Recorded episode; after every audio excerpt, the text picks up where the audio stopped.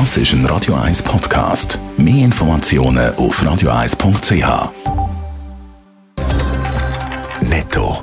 Das Radio 1 Wirtschaftsmagazin für Konsumentinnen und Konsumenten wird Ihnen präsentiert von Blaser Greinicher. Wir beraten und unterstützen Sie bei der Bewertung und dem Verkauf von Ihrer Liegenschaft. blasergreinicher.ch Dave Burkhardt. An der Schweizer Börse dürfte es zum Wochenschluss deutlich im roten Bereich losgehen. Die vorbörslichen Daten von Julius Berg sind der SMI beim Start 0,7% im Minus. Auch alle 20 SMI-Titel verzeichnet laut Cash Verluste. Am grössten sind es mit fast 2% bei Sika. Der Winterthur Spinnereimaschinenhersteller Rieter kann den Umsatz in den ersten neun Monaten vom Jahr kräftig steigern. Mit 987 Millionen Franken ist er 50% höher als im letzten Jahr. Einen deutlichen Rückgang gibt es dafür beim Bestellungseingang und zwar um 35 der Elon Musk plant bei einer Twitter-Übernahme offenbar eine Massenentlassung. Wie die Washington Post berichtet, könnte er rund drei Viertel von den 7500 Twitter-Angestellten entlassen.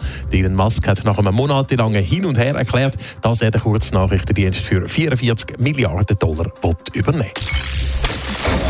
Sieht zwar draußen noch nicht ganz so aus, aber langsam, aber sicher kommt die Wintersaison einmal im Tourismus und dort können sich die Verantwortlichen offenbar auf eine gute Saison freuen. Dave Burkhardt. Ja, die Vorzeichen dafür die sind zwar eigentlich alles andere als gut. Das konjunkturelle Umfeld ist schlecht. In den Nachbarländern dürfte es im Winter kein Wirtschaftswachstum geben und die Energiepreise die steigen. Trotzdem geht die Konjunkturforschungsstelle von der ETH Zürich gehofft davon aus, dass die Ferienorte einen guten Winter dürften haben. Zum einen wegen dem Nachholeffekt, den es nach der Pandemie immer noch gibt. Zum anderen auch wegen der Planungssicherheit, die es in diesem Winter wieder mehr gibt, weil es keine Corona-Massnahmen mehr gibt, dürfte in diesem Winter, das wäre sehr erstmals in dem Winter Anfang 2020. Darum erwartet Kauf in der Wintersaison bis zu 17 Millionen Logiernächte in der Schweiz. Das wären 16 Prozent mehr als im letzten Winter. Kann man also aus Sicht der Tourismusbranche sagen, auf einen guten Sommer gibt es auch einen guten Winter?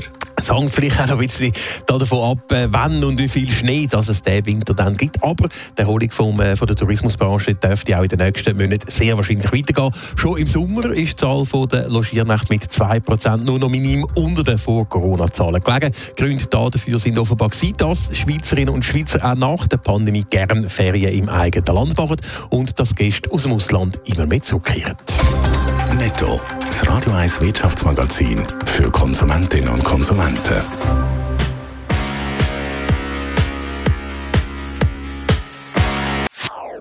Das ist ein Radio 1 Podcast. Mehr Informationen auf radio1.ch.